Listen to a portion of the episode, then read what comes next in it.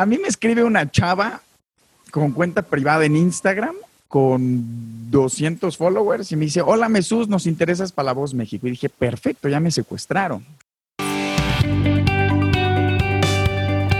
Bienvenidos todos al VidaShare Podcast, en donde platicamos con gente ordinaria acerca de sus experiencias extraordinarias, experiencias de éxito y algunas de fracaso, experiencias de inspiración y de dificultad, o experiencias tristes y otras para echar la risa pero todas con el objetivo de inspirarnos entre todos y darle valor a cada persona de nuestra audiencia a través de los aprendizajes de otras personas. Si tienes alguna experiencia que quieras compartir con los demás, escríbenos. Nos encantaría que tú también nos cuentes alguna experiencia por la que has vivido, que sientas que ayudará e inspirará a alguien más.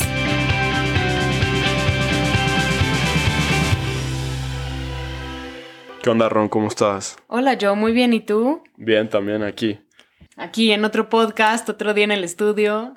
Cuéntanos a quién tenemos hoy de, guest. De invitado tenemos hoy a Moy Nurko, que es conocido en el mundo de la música como Mesús. Y pues nos va a platicar de sus historias, la verdad, muy vaciado, muy simpático y creo que nos va a hacer reír bastante a todos. Yo creo que Mesús va a ser el primer reggaetonero famoso mexicano. 100%. O sea, Maluma, ten cuidado. Y además de tener mucho talento, es, es la verdad un, un tipo con un muy buen sentido del humor. Así que yo creo que, pues no sé, estoy muy emocionado de hablar con él.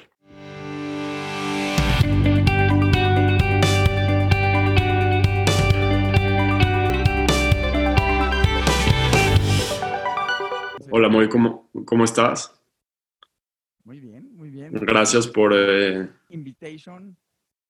No, muchas gracias por venir. Está increíble que estés aquí con nosotros el día de hoy creo que hay, mucha gente que, no te conoce, pero ¿por qué no nos platicas un poco de, de Mesús, ¿no? que es la próxima sensación de la música latina?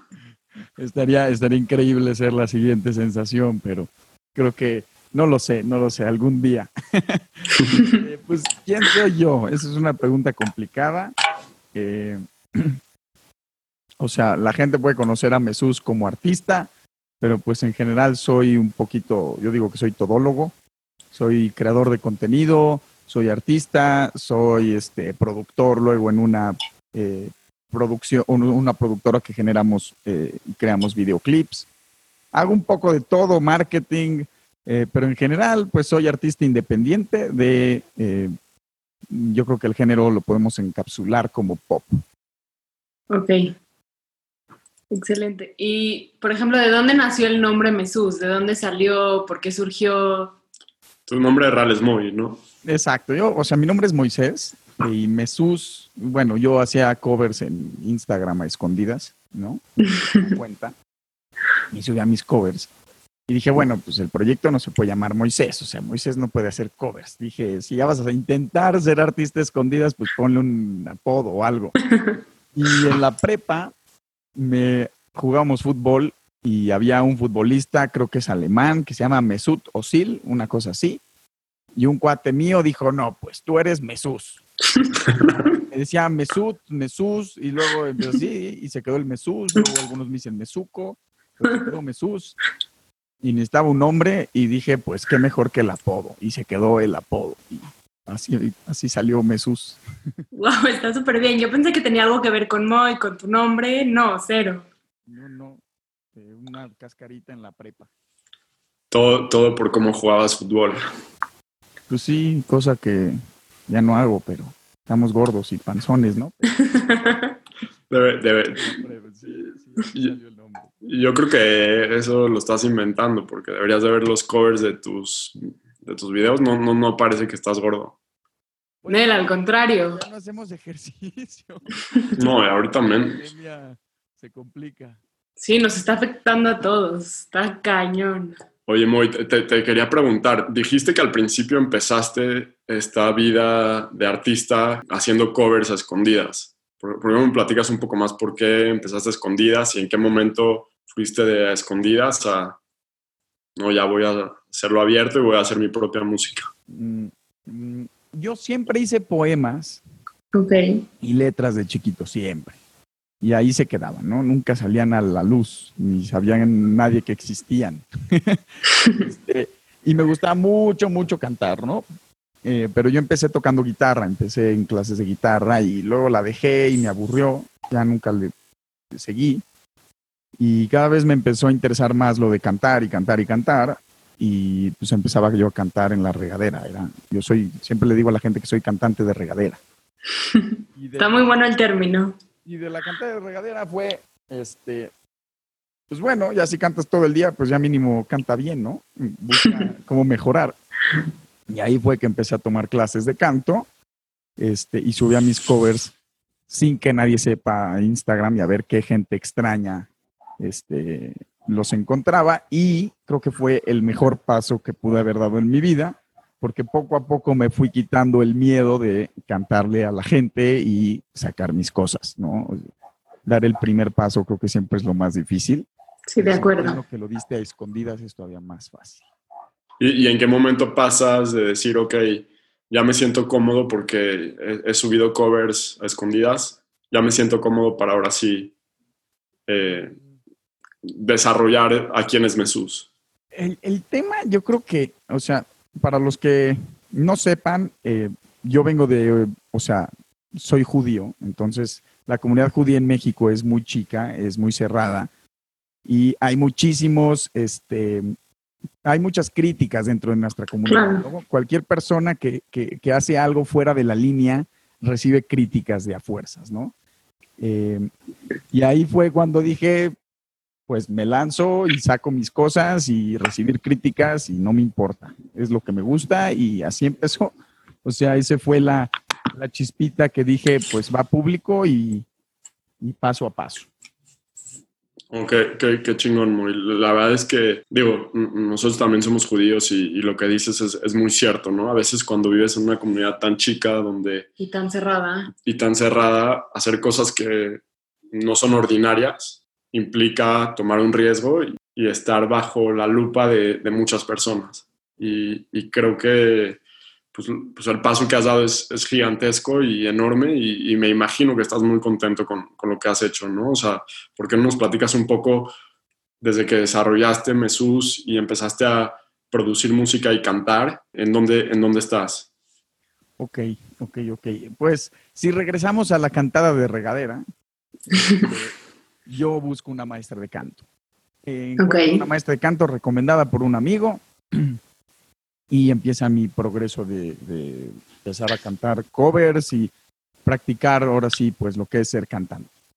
De ahí yo me empiezo a frustrar con las canciones que hay en el mercado eh, y ahora sí, pues con lo que hay en general y me frustro que no me gusta cantar lo que, lo que escucho. Y ahí viene y sacamos el poeta escondido y digo, pues es que pues los poemas que tengo aquí los voy a hacer canciones. Y pues, este, pues las produzco, ¿por qué no las hacemos un poquito más profesionales? Pulo unas dos o tres y ahora sí aviento la casa por la borda y lanzo los sencillos. Y así empiezo. Mi maestra de esa época se llamaba Mariel. Ella me okay. con eh, un productor que se llama Alex Sánchez. Em, ella me lo pasa porque ella había trabajado con él para hacer maquetas para algunas disqueras haces una canción, intentas posicionarla con artistas famosos para venderla. Él trabaja increíble, hasta la fecha sigo trabajando con él, y de ahí empezamos a hacer los sencillos. A la fecha eh, ya tenemos terminados ocho, ocho canciones. ¡Wow! Hay cuatro ahorita arriba, pero ya hay, hay ocho en la bolsa, esperando el buen timing para, para sacarlas. Y poco a poco ha crecido el proyecto, o sea, de, de cantante de regadera el, historia simpática, el año, bueno, hace como cuatro meses me invitan a La Voz México a ver si quiero participar. Eh, ¡Qué cool! Me aceptan, me dicen que ya estoy listo para cantar en las audiciones en vivo. Obviamente, eh, como me pidieron que vaya, este, estuvo muy simpático, pero rechacé La Voz México, salí, eh, firmé con una disquera digital que básicamente me ayudan a promocionar mi música en internet eh, y en todas las plataformas. Eh, ahorita estoy trabajando con Mónica Vélez y Jorge Vélez eh, componiendo algunas canciones, o sea, ellos me están asesorando en, algunas cositas.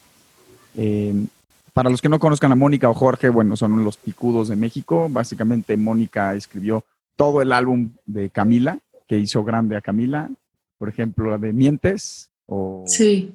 creo que escribió también otros cinco o seis. ¡Wow! Eh, y poco a poco he ido caminando y dando pasitos chiquitos eh, en esta industria monstruosa, podemos llamarlo así. Sí, porque la industria, la verdad, de la música y pues todo lo que tiene que ver con los artistas y así es un poco intimidante, ¿no? Como que, híjole, para entrar a ella te la piensas dos veces. Es muy, muy, muy complicada. Eh, sí. En algunas partes está, no me acuerdo cuál es el número de la cantidad de gente que sube canciones a Spotify diario, es un mundo. Eh, entonces tienes que hacer muchas cosas bien muy seguido. O sea, esto no es una carrera que es un maratón y hay que estarle eh, dando todo el tiempo y a lo mejor que puedas. Claro. y en México creo que el porcentaje que tiene Spotify es del 70-80%. Entonces, si no eres aceptado por los editores, que son los que generan las playlists en Spotify, pues se complica tu proyecto y como independiente tienes que ser un gran eh, marketing, o sea, tienes que ser un gran marketero, si queremos decirlo así, para poder promocionar tu música y llegarle a audiencia que nunca le llegarías. Entonces, como independiente tienes todo el paquete. Hay que hacer de todo. De todo, sí, como dices, te tienes que volver un todólogo en cierto punto.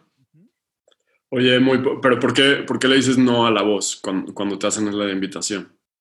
A mí me escribe una chava con cuenta privada en Instagram con 200 followers y me dice, hola Mesús, nos interesas para La Voz México. Y dije, perfecto, ya me secuestraron. y me secuestra aquí la persona. Y dije, esto es falso. Y me dice, mándanos un cover eh, donde salgas tú cantando para ver si aplicas, ¿no? Y dije, bueno, no me van a secuestrar con un cover, ¿no? Claro. Lo que ya había subido ahí a mi perfil se lo mandé.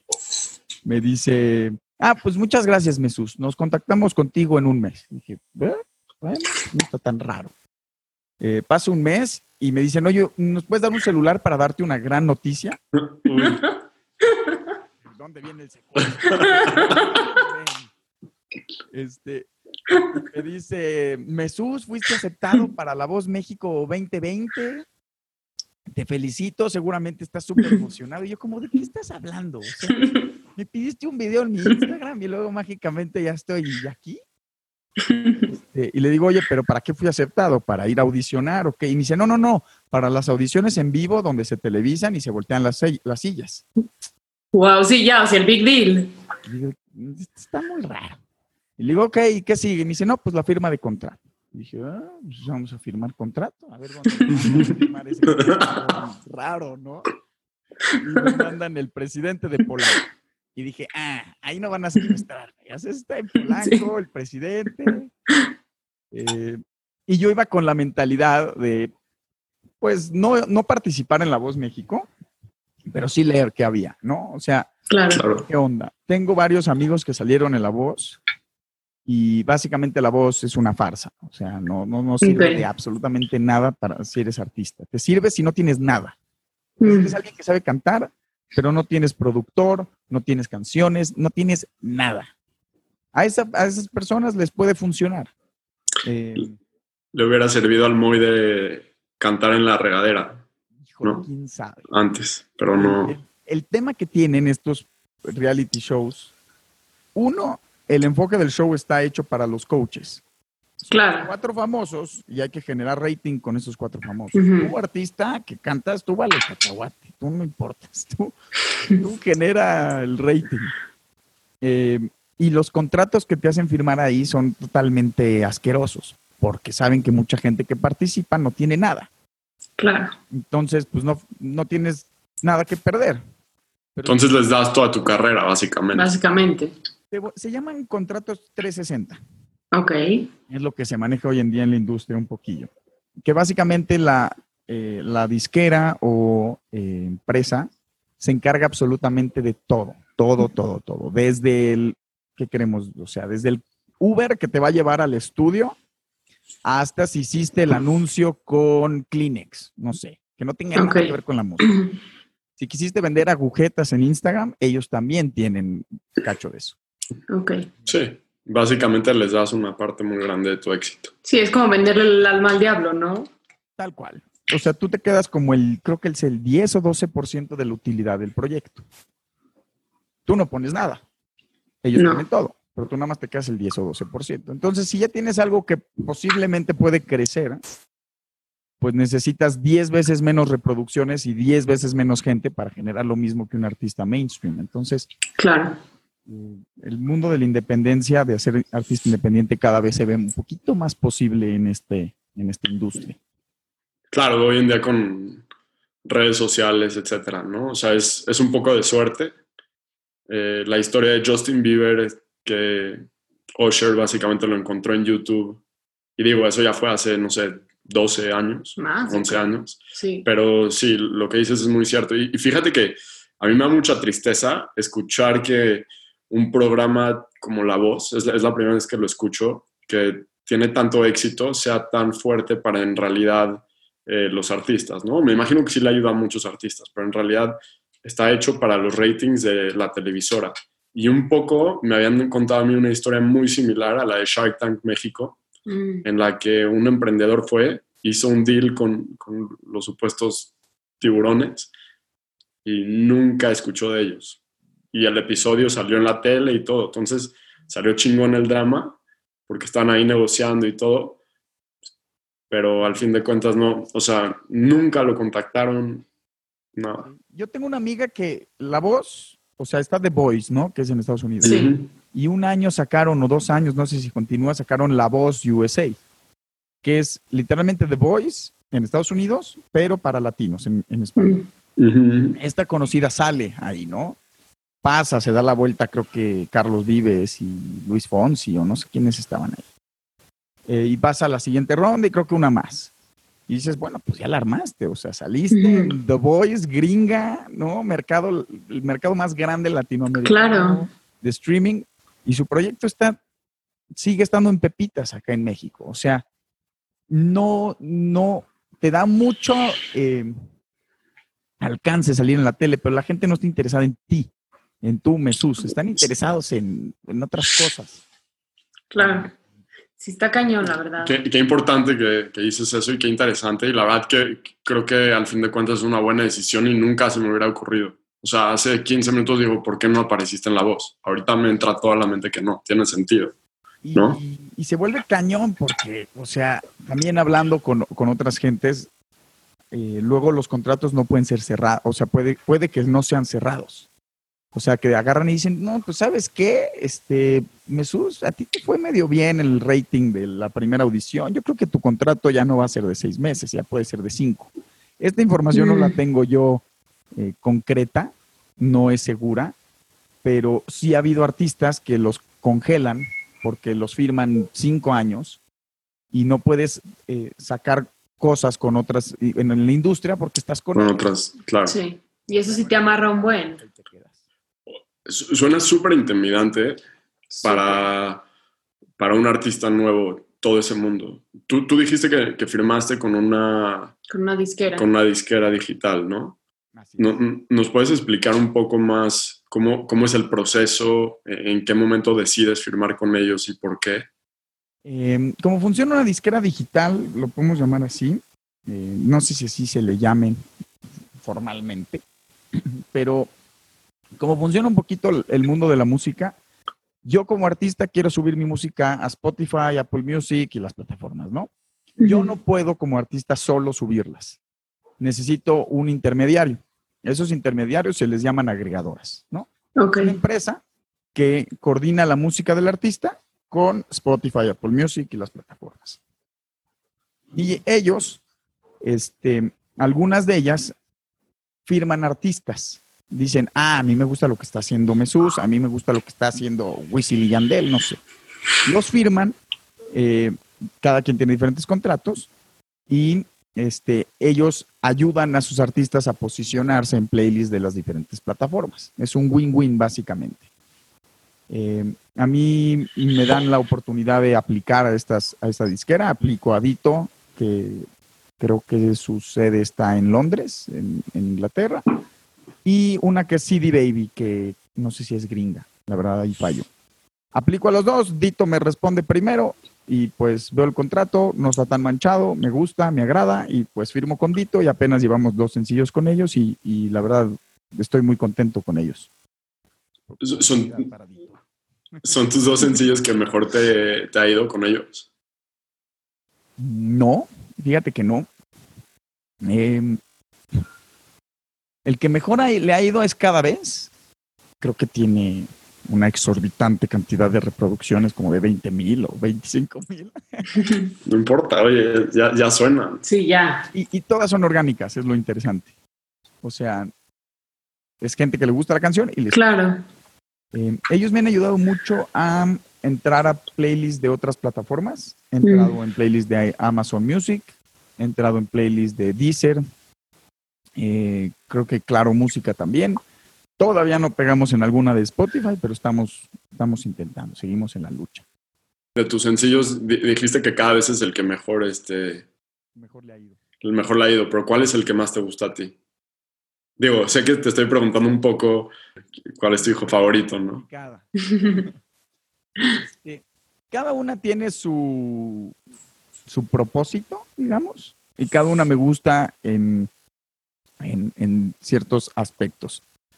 Eh, las primeras canciones tienen mucho valor porque aprendí muchísimo de ellas, Claro. eh, pero cómo suenan las cosas, las últimas dos suenan totalmente otro mundo a lo que había sacado. O sea, Química y 5AM suenan increíble a los otros dos sencillos porque empiezo a entender un poco más de la parte de atrás de cómo hacer música, con quién hacer la mezcla y el máster, bla, bla, bla, bla, y de repente pues la canción ya suena a lo que yo esperaba que suene. Sí, pero me imagino que también, de- o sea, conforme van saliendo las canciones, vas aprendiendo un poquito más y más y más y así pues se va mejorando, ¿no? Sí, pues es una curva de aprendizaje. Exacto, como todo en la vida. Como todo. Y al principio se puede ver como, como muy agobiante, ¿no? Así lo ves desde atrás y dices, eh, órale, está cabrón subir música, está imposible. Y, y la verdad que no, o sea, el- el- lo único que necesitas es como un poquito de motivación y consistencia. Y poco a poco te vas a ir dando cuenta que necesitas, que no. Y lo más importante es lo que dije, subir mis covers sin decirle a nadie a Instagram porque di el primer paso en este mundo que puede ser muy agobiante. Pues muy, muy bien, muy. Sí. Oye, y a ver, un, un poco más entrando ya a las canciones per se. eh, entiendo que tienen, tienen como este component muy romántico, ¿no? Es- Eh, sí, sí, sí. O, o- o- o- o más o menos cuando, cuando te sientas a escribir una canción, ¿cómo, cómo te llegan las ideas? Mm, Es buena pregunta, pero básicamente cada canción tiene su historia, tiene Ok. su lugar. Eh, y les hago canciones a las historias, básicamente. O sea, son historias que te han pasado a ti. Eh, o a mí o a otra persona. Ok. por lo general. Eh, y pues es un poquito como de cuentacuentos, Ujú. pero pues bueno, la curva de ser buen letrista también es grande y ahí vamos mejorando y poco a poco hay que ir mejorando. Claro. cada canción tiene su historia y pues de cierta forma me puedo considerar alguien romántico. Entonces pues escribo de amor y básicamente sí. Pero te, te- te sientas a escribir la canción en dos horas y decir, ¿me me voy a sentar a escribir una canción? ¿O es algo, es un proceso que vas. Ajá. correcto cuando estás escribiendo? Porque me imagino tú escribes la letra, ¿no? Sí, yo escribo todo, escribo la melodía, la letra eh, y la armonía, creo que sí. O sea, básicamente, cómo funciona mi proceso es hago una maqueta, se la mando al productor y de ahí empieza ahora sí toda la producción. Pero si, a ver, queremos responder la pregunta de cómo empieza. Pues sí, básicamente tengo una idea en la cabeza. A veces anoto cosas en mis notas del celular cuando voy a una fiesta o cuando estoy en el bar y de repente me llega una idea de hacerle una canción a la mesera. Ah, pues la mesera. Este, y le, le puedo hasta a veces tomar foto a la mesera, ¿no? Es un decir. Eh, o luego estás en un antro y canción y ves a una eh, güera que le pega al novio y dices, ah, canción que le pega. Y, y- Y te identificas. y con, esa, y con esa nota, como que guardo la memoria, ¿no? De Ok. ese momento de cuando la, la chava le pega y digo, me siento, escucho canciones de referencia, eso es muy importante. Mm. digo, bueno, pues, ¿por qué Vibra quiero que sea la canción?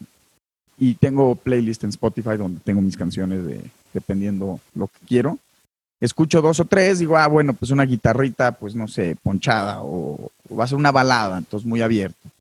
Y busco mis notas y digo, bueno, pues hoy le quiero hacer la canción a la mesera, o hoy le quiero hacer la canción a... Y las voy puliendo y las voy, las voy haciendo, pero básicamente todo empieza con una nota en mi celular. Wow, eso está increíble, porque de verdad son como historias muy personales y entonces verlas, escribirlas, luego grabarlas, todo lo que implica grabarlas y luego sacar el video, es como de verdad generar un hijo, está impactante. Sí, sí, es, es interesante, es, es, todo un proceso para, para, sacar una canción. Sí. Oye, y, y también la, las ideas de tus videos, ¿son tuyas? Mm. La creatividad. Yo trabajo de la mano mucho con un cuate que se llama Said Vadillo. Ok. Si nadie conoce a Said Vadillo, pues no sé qué hacen. Es, es, un pregón en lo que hace. El cuate tiene, ¿qué será? Como 26 años tendrá Said. Y ha trabajado con bandas de todo tipo. O sea, se fue de gira con Zoé. Y los videoclips a Playa Limbo se los hace él. Ha trabajado con, con gente que del mundo urbano como Zack. Mm. Eh, él hace videoclips impresionantes, o sea, es un crack. Eh, ¿Cómo llego yo a Said? Básicamente digo, pues es que necesito darle un boost a mis canciones y, y, quiero dejar de ser el cantante de regadera. Quiero que la gente vea un proyecto y digan, ah, está bien hecho, este proyecto va en serio.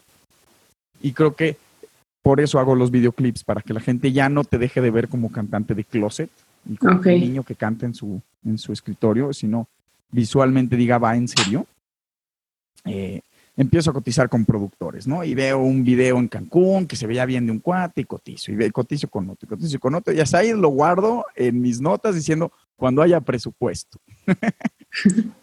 este, y de repente empiezo a cotizar con un cuate y quería que me vaya a Cancún y grabemos allá, y dije, bueno, por toda la babosa que me voy a gastar de hospedajes, comidas, avión, pues una de esas, y Said quiere, ¿no? Dije, claro. pues no pierdo nada. Le escribo a Said, hola, mucho gusto, güey, me gustan mucho tus videos. Y me dice, ah, pues muchas gracias. Y le dijo, oye, yo soy artista independiente, no tengo mucho presupuesto, pero me interesaría trabajar contigo. Y me dice, órale, ¿cuánto, más o menos como cuánto tienes? Y le dije un presupuesto ahí, y, y obviamente estaba mucho más bajo de lo que él cobra. Pero me dice, ¿sabes qué? ¿Nos echamos un café? Y le dije, ahora nos echamos un café. Entonces vamos a la Roma, y de repente ya me siento y llega un chavo de 25 años, ¿no? Dice, ¿Tú eres ahí, güey? Y dice, ¿tú eres Moisés? Y ahí empieza todo güey. Digo, ¿qué pedo, güey? O sea, ¿cómo estás? ¿Cómo tienes 26 años y haces esas cosas? Estás muy cabrón. Y empezó siendo un café y acabó siendo una amistad. O sea, hoy en día yo trabajo con Said en otros proyectos. Eh, a él le gusta mi proyecto y por eso se avienta a hacer mis videoclips con mi presupuesto y básicamente me apoya y empieza una amistad. Hoy en día Said es, es, un gran amigo mío y si él necesita unas cosas en una producción, pues yo le echo la mano, le consigo cosas. Este, si yo no tengo tanto presupuesto para un videoclip, él me ayuda y me consigue y pues básicamente trabajo con él de la mano y es un, es un fregón. O sea, es, soy muy agradecido de tenerlo haciendo mis videos. Eso está increíble porque se ven impresionantes los videos de las canciones. Sí, su cámara, yo creo que nueva, ha de costar medio millón de pesos. Wow. No te creo. Sí, sí, es una Red, que es muy famosa. Es como la marca de las cámaras de cine eh, famosillas. Yo creo nueva le habrá costado, no sé, 12, 18 mil dólares. O sea, wow. una lana. Sí. El dólar de 20, pues ya no sé cuánto sea ahorita. Como 2.50, pero no importa. Este, y, y hay, es, es una enfermedad, o sea, lo que ha hecho Said, luego chequen su trabajo, los de Playa Limbo los hace él, son una joya. No, sí, sí, sí es una calidad tremenda, tremenda. Eh, o sea, se, se, nota la seriedad con la que yo te diría atacando esto, ¿no? O sea, voy a hacer un video de música, lo voy a hacer bien. Quiero ser cantante, ok, voy a tomar clases de canto y a partir de ahí eh, voy a firmar con una disquera o sea, se nota que en realidad le estás poniendo mucha pasión a todo el proyecto de Mesús y creo que los resultados, pues ahí se, se van viendo, ¿no? Y, y, la verdad en eso está padrísimo porque creo que para mucha gente, pues es una inspiración Sí. decir, ok, tengo una pasión, ¿cómo le puedo hacer para tomar pasos pequeños para tener algo concreto durante poco tiempo? Claro. Y Y, no nada más que se quede como nada más en la idea o en el sueño de lograrlo, sino que de verdad se lleve a cabo. y nada más para que la gente se dé una idea, ¿cuánto tiempo llevas desde que estabas haciendo covers en Instagram ahorita? Eh, híjole, yo creo que mi, mi primer cover en Instagram, vamos a ver, vamos a meternos a Instagram y bajarle. Yo creo que habré empezado hace tres años, cuatro años, este, y mi primer sencillo lo saqué hace dos años. O sea, no, no, no llevo mucho, pero en este mundo, y yo creo que en todo, o sea, si no te vas a aventar al cubetazo de agua, no lo hagas, ¿no? Claro. Pero lo más difícil, y, y- y tú en tu cabeza te generas tantas ideas de, es que me van a criticar, es que Sí. me van a decir, es que no, y, este, y tú te generas monstruos en tu cabeza que no existen. Y lo más difícil es dar el primer paso, y entonces a todos los oyentes o escuchas, ¿cómo se les dirá?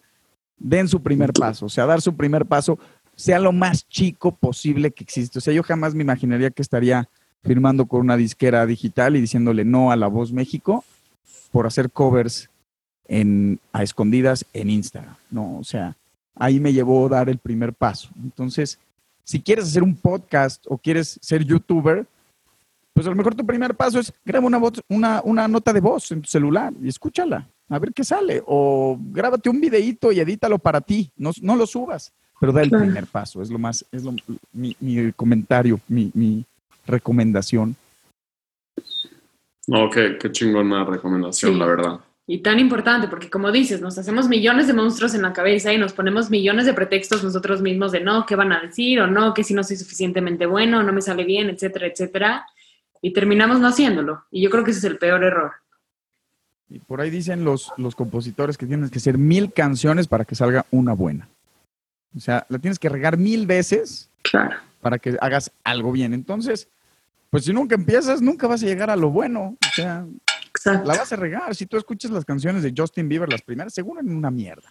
Sí. Seguro, o sea, sonaban a pedo muerto. Este, o sea, nadie cantaba bien al principio, nadie hacía Nadie. videos, nadie hacía un podcast chingón. Todo toma tiempo. Y Claro. y algo muy importante en este mundo es no desesperarte, saber que es un maratón, no una carrera y ser paciente. Exacto. Yo sigo en eso. Todavía no soy exitoso ni nada. Tengo, no sé si llego a las 50 mil plays en Spotify, pero, pero algún día llegaremos a otra cosa. Y si no ya empecé con 50 mil plays, pues ¿cómo quiero llegar al millón, a 5 millones, a 100 millones? Claro. Tienes que empezar por algo. Tienes que llegar a 50 mil antes de llegar a un millón. Es- Totalmente. Eso es muy cierto. a un millón directo, vas a tronar. O sea, no, nunca sufriste o, o entendiste el proceso. Mucha gente llega, da durísimo y pues no se mantiene. Claro. Ya llegaste, pues ahora mantente. Está- estaba leyendo un, tuit o algo así ayer que decía que básicamente no me acuerdo bien lo que decía, pero es básicamente tiempo largo de consistencia es mucho más eh, importante o bueno que un poco tiempo de intensidad. Y, y creo que es, es lo que estás diciendo, ¿no? O sea, la consistencia y la importancia es tan importante. Este Jorge Drexler, no sé si lo ubican, pero dice amar la trama más que. No, armar la trama más que el desenlace. Creo que dice así. Ay, déjame te lo checo.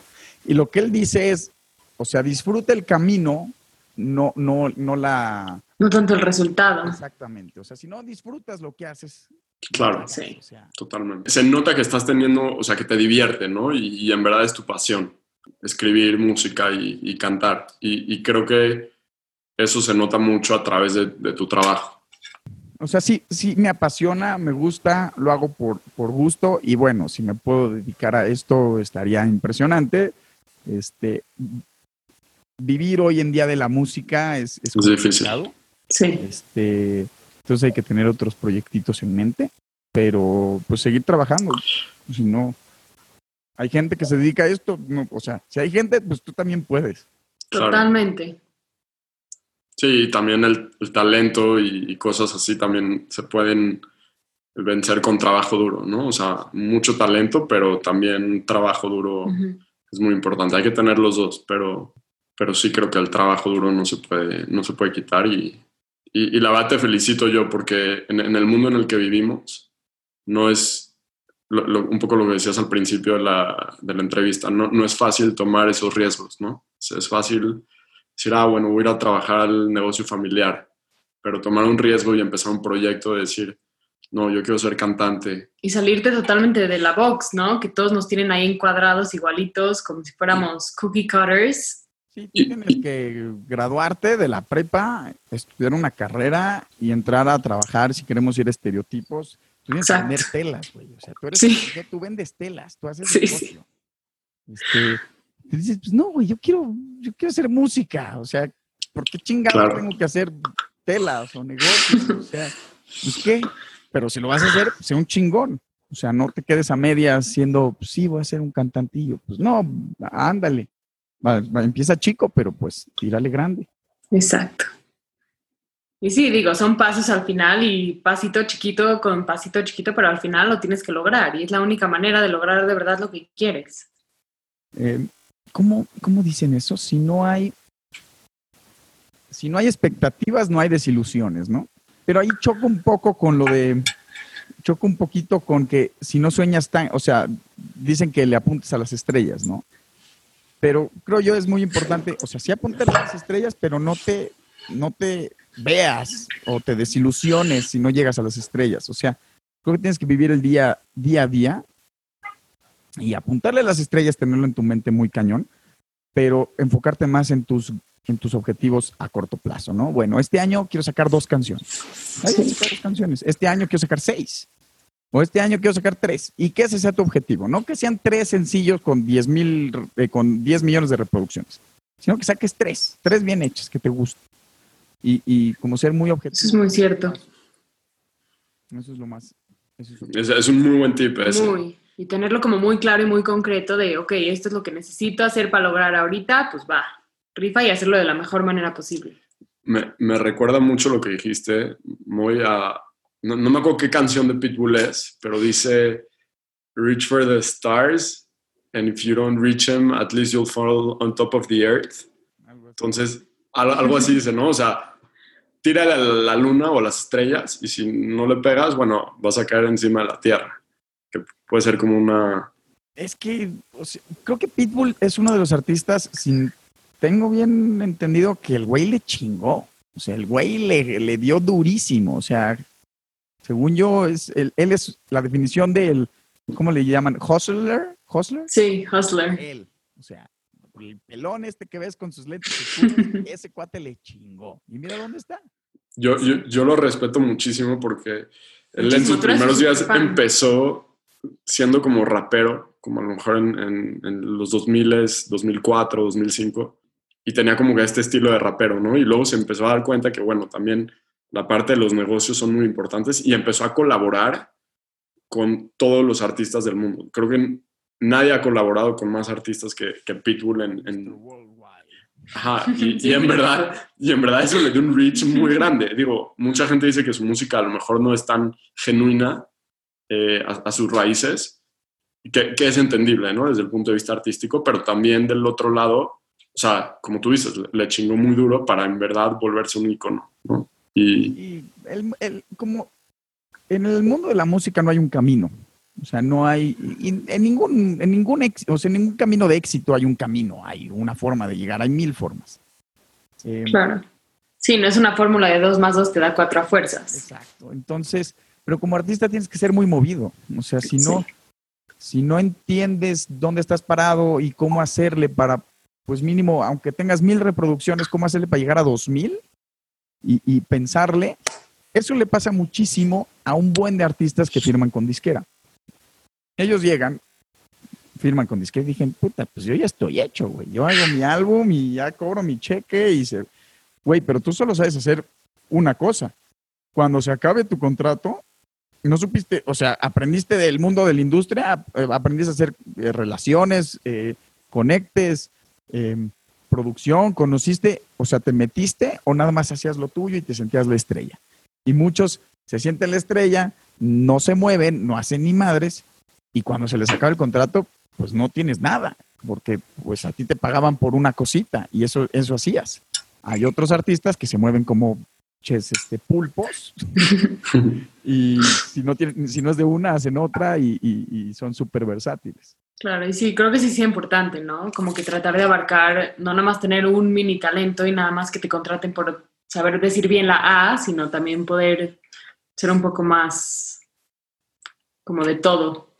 Sí, sí, sí. Tienes que, tienes que saber que no es, no es una chamba, ¿no? O sea, no es solo subirte y cantar. No. Hay, hay muchas cosas que, que hay que aprender a hacer. Sí, y al final es aventarte a hacerlas. Y sin miedo, y sin miedo al éxito, y vamos.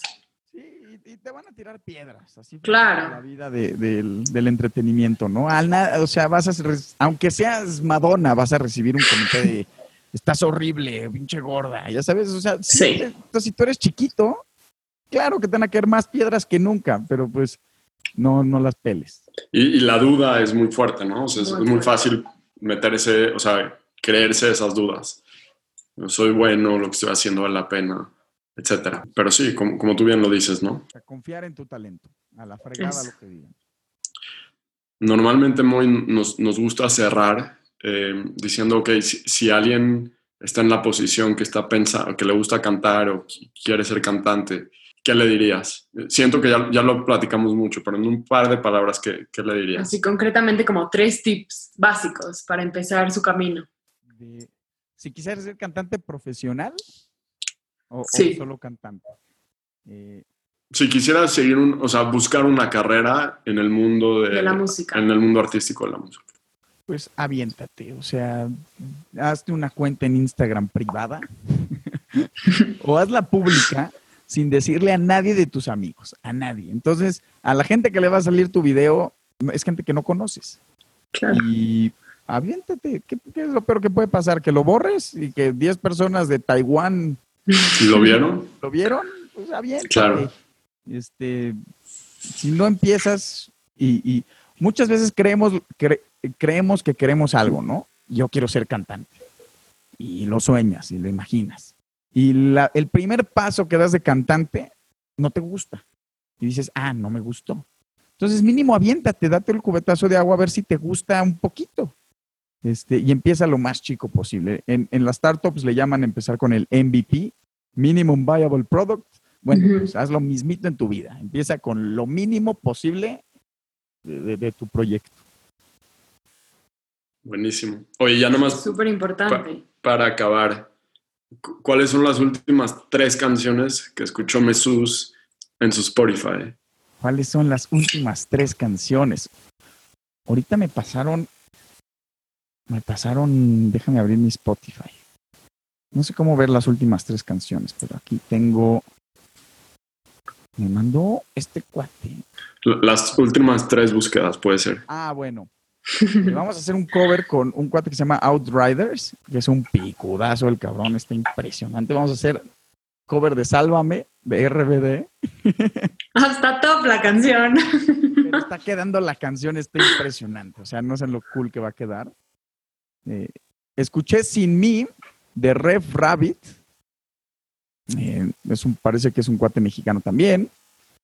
Escuché um, Used to Do, no, Used to Do This de, Camila Cabello. Y escuché Man de Nick Howell. muy, muy chingón. Muy, mil, gracias. Muchísimas gracias. Muchas gracias por estar aquí. Nada más, si, la gente quiere encontrarte, ¿en dónde te puede encontrar? En redes sociales, Spotify, por supuesto. Mesús, ¿cómo se escribe? Cuéntanos dónde, dónde lo... Pues ahí les va, si siguen por aquí, oyentes, escuchantes. Es Mesús con la primera Z. En Instagram estamos como Mesús Music. En Spotify estamos como Mesús. En Facebook estamos como Mesús. En TikTok Ahí estamos en TikTok como Mesus Music. Odio esa plataforma, pero ahí estamos. Eh, pero sí, busquen Mesus con la primera Z y debería de salirles. Perfecto. Muchísimas gracias en verdad por estar aquí con nosotros y esperemos que pasando la pandemia te podamos recibir en los estudios físicos. Estaría muy cool, estaría muy cool y qué bueno que se animaron a dar el primer paso en este proyecto. Claro. Muchas gracias. La verdad, la verdad a nosotros nos sirvió muchísimo escucharte a ti. ¿no? Muchísimo. Ahorita que nosotros estamos empezando este podcast, escuchar lo que tú estás diciendo, creo que las lecciones también nosotros nos la tomamos Sí. Muy como que al... Así es esto, así es esto. Y pues la experiencia no se gana sola. Hay que, hay que meterse a los guamazos y es la única. De acuerdo. Buenísimo. Pues sí. Les mando un abrazo. Mil gracias. Muchísimas gracias. Y, igualmente, Mo. Gracias por invitarme y pues les mando un abrazo. Igualmente, Igual, muchas gracias.